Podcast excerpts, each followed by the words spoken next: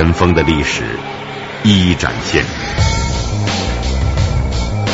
发现的真相就在耳边。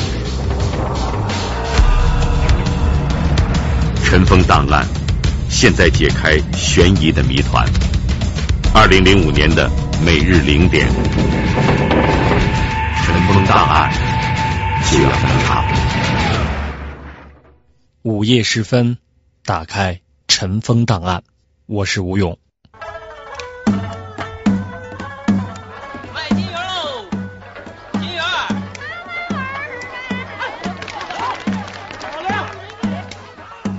老北京的天桥从二十世纪初便逐渐发展成各行各业店铺云集的繁华市场，成为劳动人民聚集谋生之地。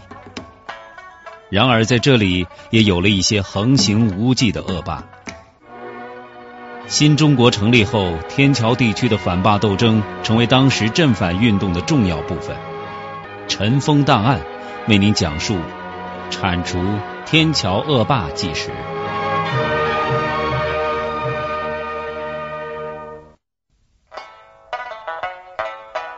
说起北京的天桥，位于北京城南前门外约三里远的地方，得名于元朝所建的一座石拱桥。当时城南一带河道纵横，由正阳门通向南郊的途中，也就是现在的永定门内大街与永安路相遇的十字路口处，有一座拱形的三孔石桥。桥长有一丈多，宽约六尺。在明朝开拓外城，修建了天坛和先农坛。明清两代帝王到两坛祭祀的时候，从此桥通过。由于是皇上御用，所以被称作是天桥。以后虽然是物换星移，河枯桥淹。但是天桥作为地名，却世代的沿用下来。二十世纪初，天桥就成为劳动人民寄居谋生之地。民国以后，便逐渐发展成为以先农市场、三角市场、公平市场、天桥西市场和东市场为中心，有各行各业的店铺。摊贩数千户，形成一个繁华市场。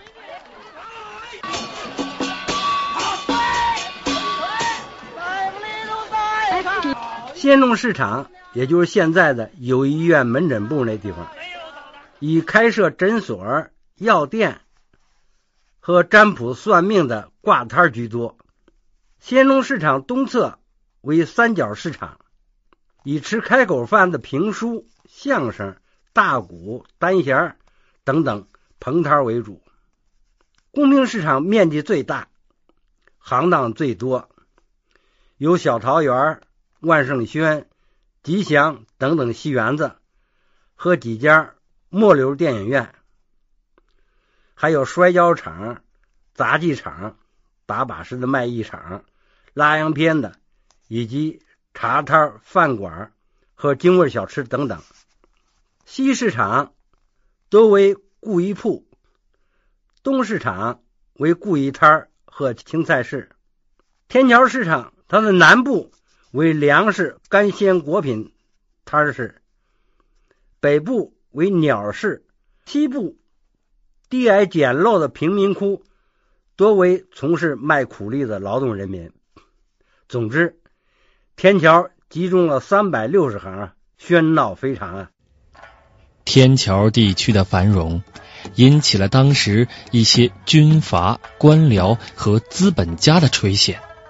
于是，在他们的执掌之下，便有了这天桥横行无忌的天桥恶霸。我们来听北京市公安局退休干部陈建廷搜集的当时有关的材料。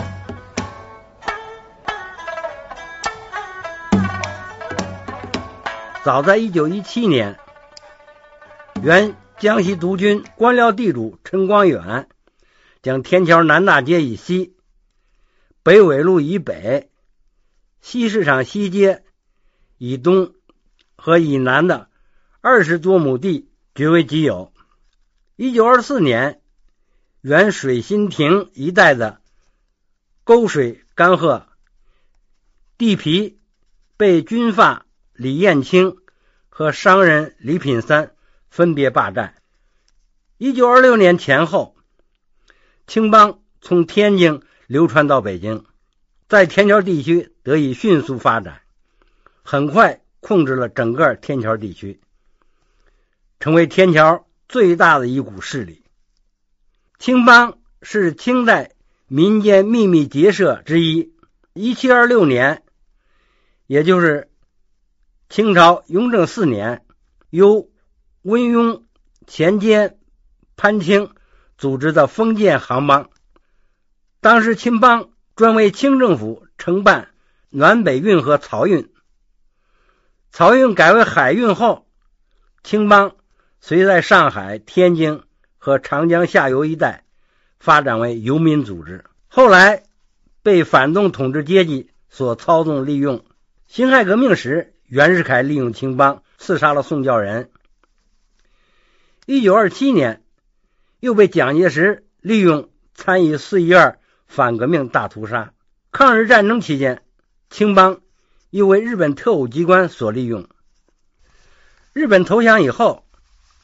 各地的青帮首要分子又和国民党反动政府和特务机关相勾结。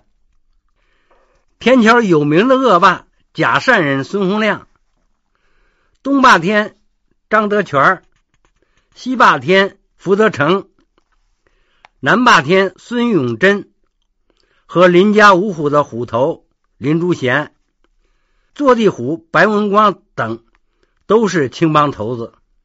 他们手下都有一帮如狼似虎的徒弟，做他们横行霸道的打手。北霸天刘香亭则是反动会道门一贯道的点传师。奋霸刘春江是个身兼青红二帮的军统特务。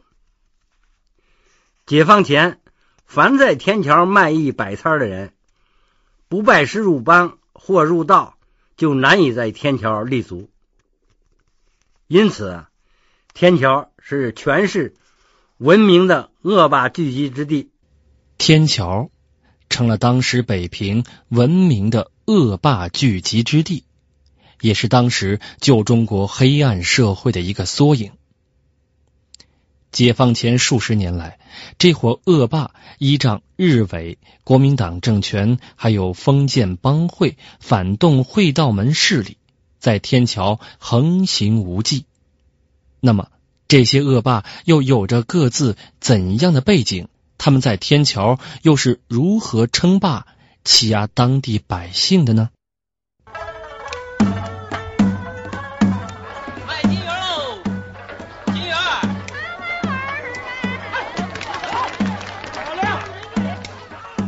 老北京的天桥从二十世纪初便逐渐发展成各行各业店铺云集的繁华市场，成为劳动人民聚集谋生之地。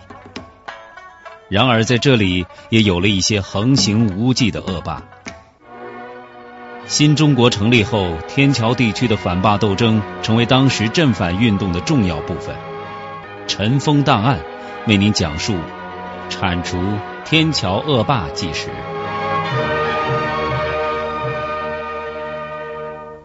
东霸天张德全住天桥东市场七巷十号。少年时在天桥菜市捡菜帮看菜车，在戏园子当过跟包，是个混吃混喝的流氓小痞子。十八岁拜武师大强猴为师，学了两手拳脚，又加入了青帮和国民党，当了甲长。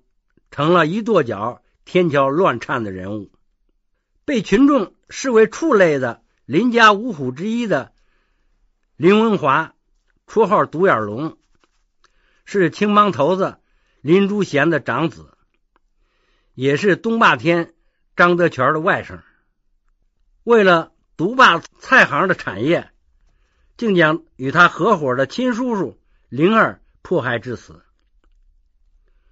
十几年间，他就从无到有，成了拥有一家菜市和四五十间房产的大财宗。田条福昌街头条甲九号的西霸天福德成，又称福地皇上，是河北河间人。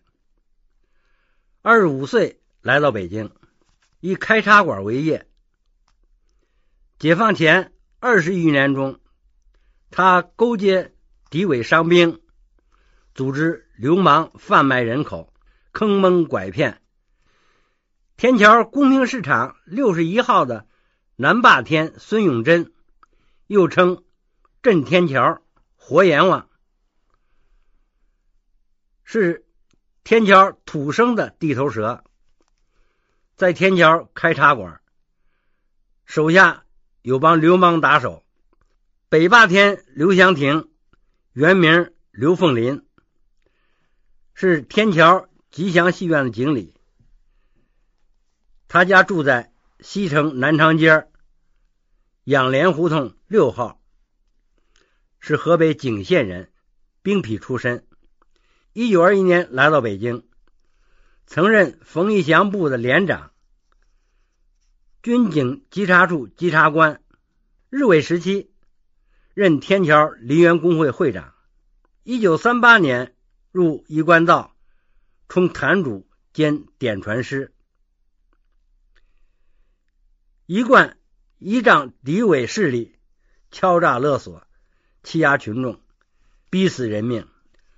坐地虎白文光是汉奸中统特务，安清道也就是青帮外务区支会会长，是恶霸假善人孙洪亮的青帮徒弟，住天桥公平市场甲三十九号，开这个理发馆和存折处，一贯敲诈勒索，欺压群众，有人命四条。恶霸假善人孙洪亮是河北蓟县人，住仙中坛根五十五号。一九一五年，孙二十九岁时来到北京，在护国寺、花市等地方赶庙会、卖野药为生。一九二八年，在天桥西市场西街二十六号开了专治虫子的。药铺，后来竟成为拥有房产五所、二十六间的暴发户。日伪时期任外务区三分所所长，是天桥的青帮头子，有直系徒弟百余人，掌握天桥的流氓势力。并勾结日本大使馆文化科科长、新雅院特务武田希，经常在广播电台、天桥万盛轩戏园等处发表反共演说。孙子反共言论被日寇记录在《反共宣言》丛书上，公开发行。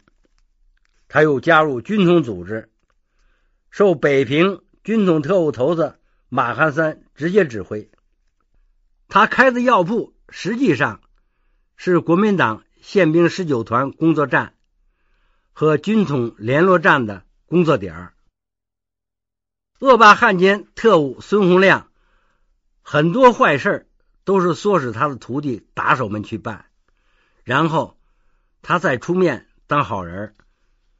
不了解内情的人很难看清他的嘴脸。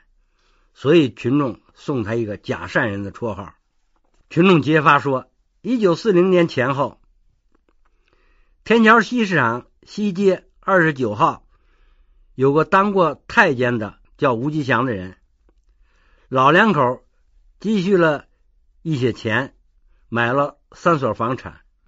吴吉祥去世后，孙洪亮见单身寡妇可妻，就假惺惺的。出面办丧事儿，简简单单发送了吴吉祥，却花去了吴老太太几百块银元和六间卖房的款。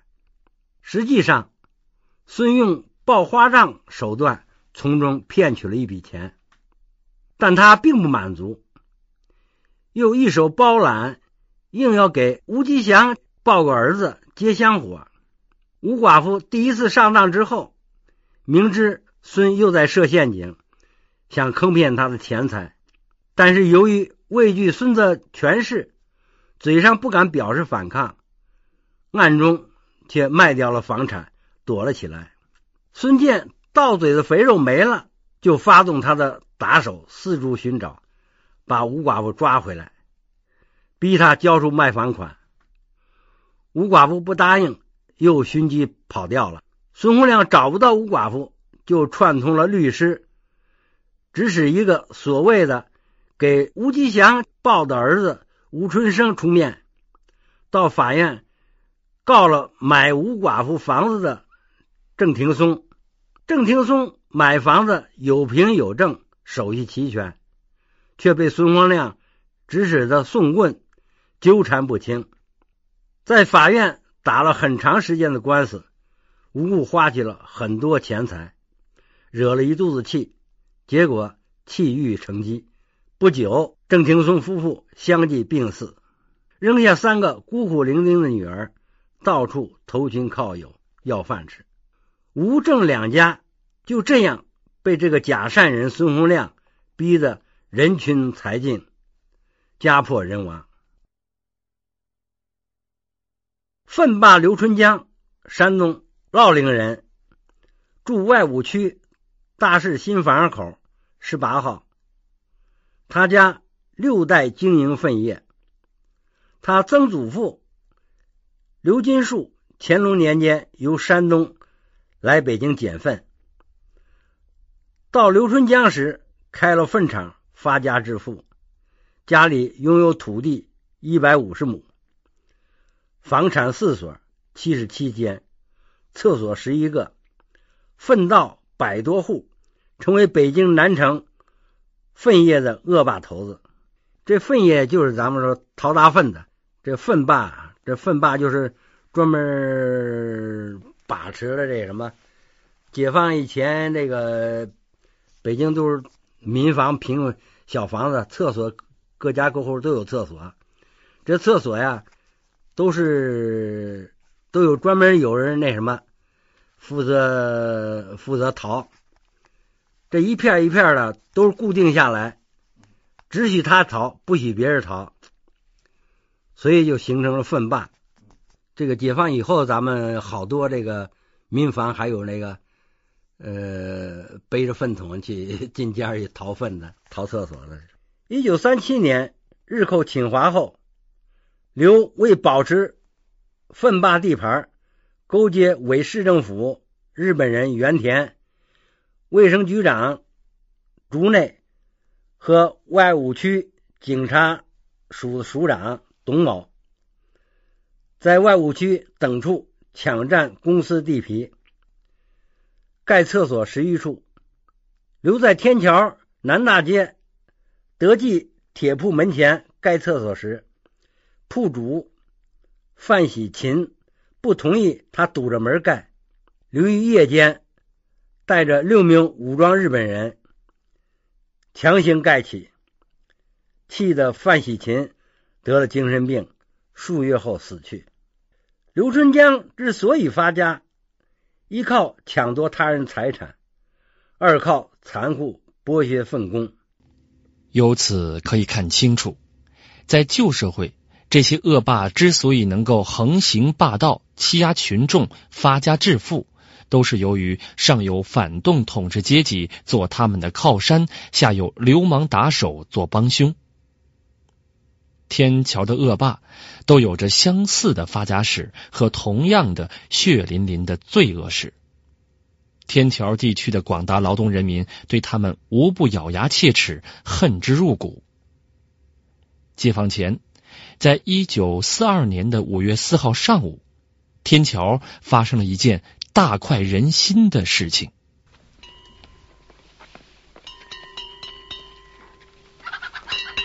什么事儿呢？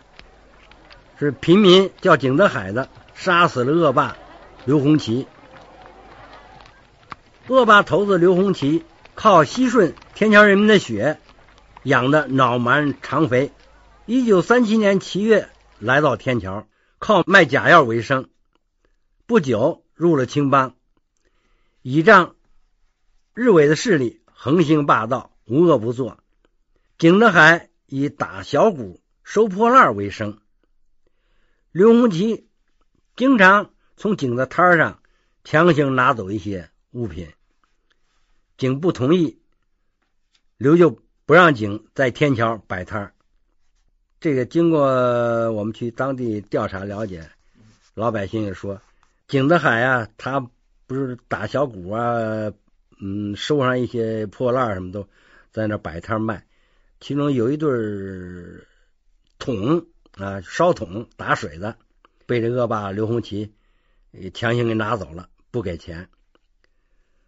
他不仅这是那个，因为这个当时那个烧桶啊，在在他那摊上来说是 比较值钱的了，所以他忍无可忍。这个景德海根据这个这个恶霸他那个上厕所的规律，那那会儿天桥那经常是都是厕所都在外边，公共厕所，早上起来上厕所，在一天早晨呢，他就见恶霸刘洪奇进厕所，他就揣了一把尖刀，在厕所把给堵上了。一尖刀插进了这个这个恶霸的肚子啊，刘大肚子嘛，当时他就死了。这个景德海杀杀死这恶霸刘洪奇，这个不仅在天桥，在整个当时的北平市也都是家喻户晓这件事情。虽然说景德海杀死了恶霸刘洪奇，但并没有能够阻止天桥的恶霸继续作恶。一九四九年，北平和平解放以后，天桥恶霸的气焰被迫收敛，但是他们并没有死心，也没有低头认罪。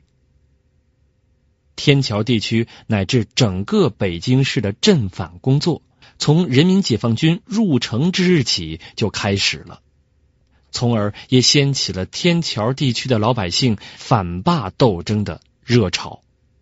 那么这些恶霸最后得到的是怎样的结果呢？明天的尘封档案将会为您继续讲述。